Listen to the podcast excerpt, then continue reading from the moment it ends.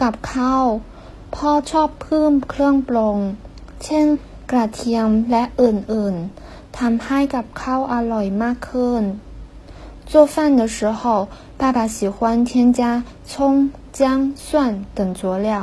使得饭菜更加可口。ทำกับข้าว做饭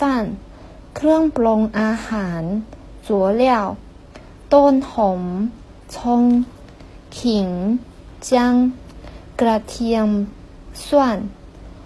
เครื่องปรุงรส调料สีหิว酱油